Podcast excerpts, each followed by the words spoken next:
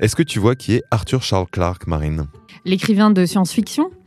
Oui, je crois que c'est lui qui a écrit l'Odyssée de l'espace, entre autres dans le mille. Mais si je te parle de lui aujourd'hui, c'est parce que il est aussi connu pour avoir dépeint le monde des années 2000 avec beaucoup de clairvoyance.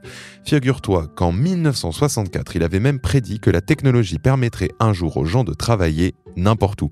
Plus précisément, il a dit qu'un entrepreneur pourrait, je le cite, diriger ses affaires depuis Tahiti ou Bali de la même manière que s'il se trouvait à Londres.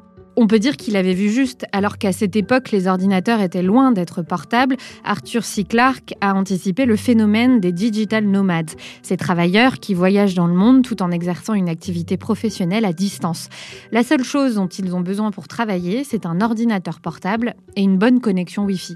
Et il existe même des destinations très prisées des nomades numériques, comme Kangoo à Bali. Ah oui, Bali. J'ai d'ailleurs lu sur un blog le retour d'expérience d'un couple qui a décidé d'être nomade digital à Kangoo pendant deux mois. Ils expliquent que ce village de pêcheurs s'est complètement métamorphosé pour accueillir cette population de travailleurs. Les boui-boui ont laissé place à des espaces de coworking et à des cafés qui servent des latte macchiato, au point qu'ils avaient parfois l'impression que tout était pensé pour les travailleurs nomades et moins pour les locaux. En plus, si les digital nomades étaient essentiellement des auto-entrepreneurs, c'est plus forcément le cas aujourd'hui. Avec la crise de la Covid-19, le télétravail s'est démocratisé et a rendu possible l'installation de salariés dans des zones moins urbanisées. Des petites villes ont vu soudainement leur population grossir avec l'arrivée des télétravailleurs qu'elles ont cherché ou non à attirer. On les appelle des Zoom Towns, du nom du logiciel de visioconférence, car là aussi, le recours à des services numériques pour travailler à distance est la clé de ces mouvements migratoires. Mais pour quelles conséquences sur les territoires? Orange vous présente le mémo. Bonjour Marine. Bonjour Germain. Bienvenue à toutes et à tous dans le Mémo, le podcast qui décrypte pour vous l'actualité de la société numérique à travers les médias.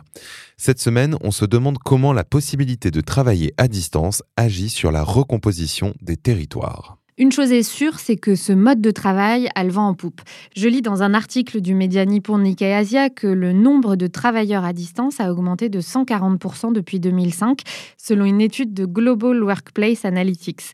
Peter Levels, qui dirige le site nobadlist.com où les digital nomades peuvent choisir leur prochaine destination, affirme de son côté qu'ils seront près d'un milliard dans le monde d'ici 2035.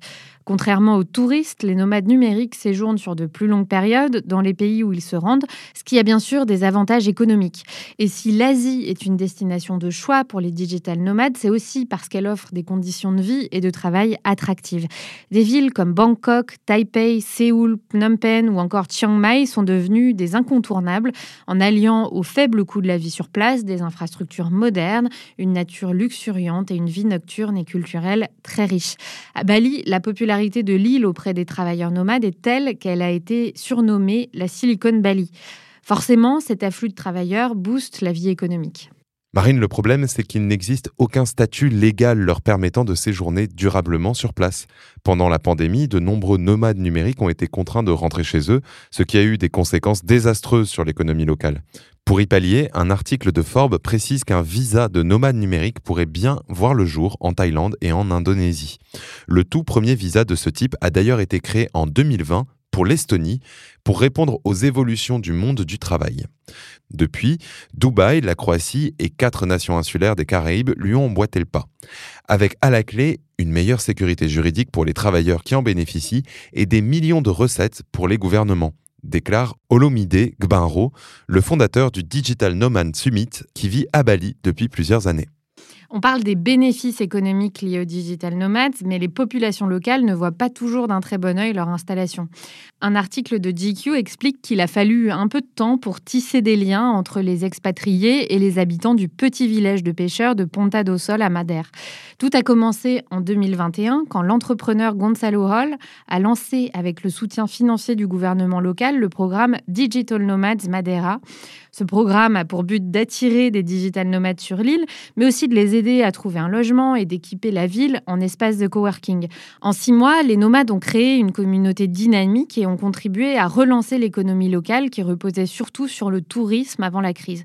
Mais tout ne se passe pas toujours sans heurts. Georges Frietas, barman à Ponta do Sol, a un avis mitigé sur ses nouveaux clients, dont certains ne se comportent pas si bien et ont également enfreint à plusieurs reprises le couvre-feu mis en place en pleine pandémie pour empêcher la propagation du virus.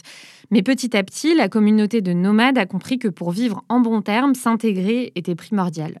Entre deux réunions Zoom et un cours de yoga, certains d'entre eux ont commencé à faire du bénévolat et à apprendre le portugais, par exemple. Ailleurs dans le monde, des initiatives similaires voient aussi le jour pour attirer cette catégorie de travailleurs. L'enjeu est multiple, il est économique bien sûr, mais parfois aussi démographique.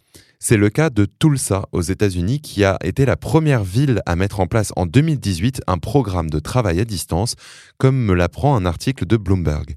Ce programme s'appelle Tulsa Remote et vise à relancer la croissance démographique et économique de la ville.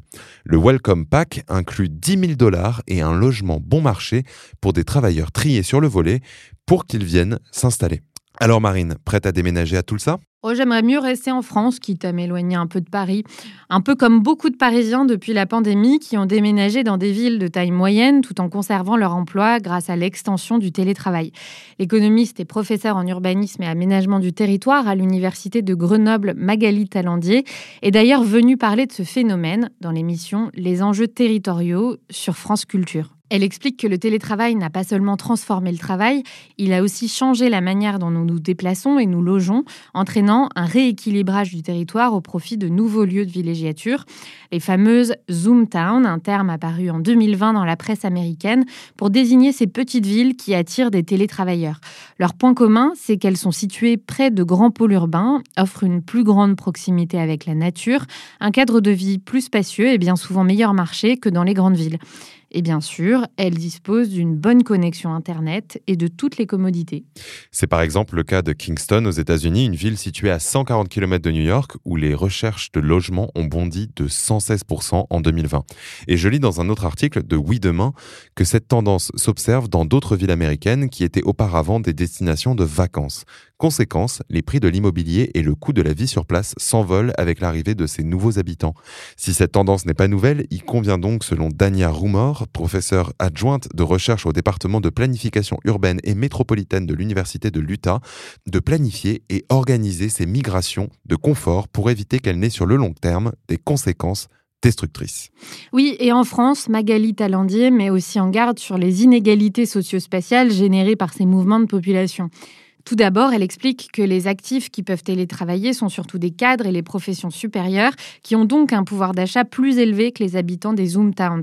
Cela entraîne des déséquilibres et une pression foncière, mais a aussi des impacts sur l'environnement, car ces nouveaux télétravailleurs changent bien souvent leur mode de déplacement quand ils quittent les grandes villes. Autrefois usagers des transports en commun, ils achètent des voitures individuelles pour se déplacer plus facilement, ce qui crée de nouvelles sources de pollution. Mais dans le même temps, l'arrivée de ces nouveaux habitants peut aussi être un levier favorable la relance d'activités de production sur des territoires qui ont bien souvent un passé industriel. En d'autres termes, si la migration d'une partie des travailleurs accélère le phénomène de démétropolisation, ces flux peuvent aussi servir à reconnecter les espaces et les fonctions, à relancer l'activité économique et à relancer dans une certaine mesure la démographie des villes de taille moyenne. À condition, bien sûr, d'accompagner cette reconfiguration des territoires pour ne pas accroître encore un peu plus les inégalités sociales et spatiales. Eh bien Marine, ce sera le mot de la fin. Merci beaucoup et merci à vous d'être de plus en plus nombreux à nous écouter chaque semaine. Si cet épisode vous a plu, n'hésitez pas évidemment à vous abonner et à le partager. À bientôt. C'était Le Mémo, un podcast orange.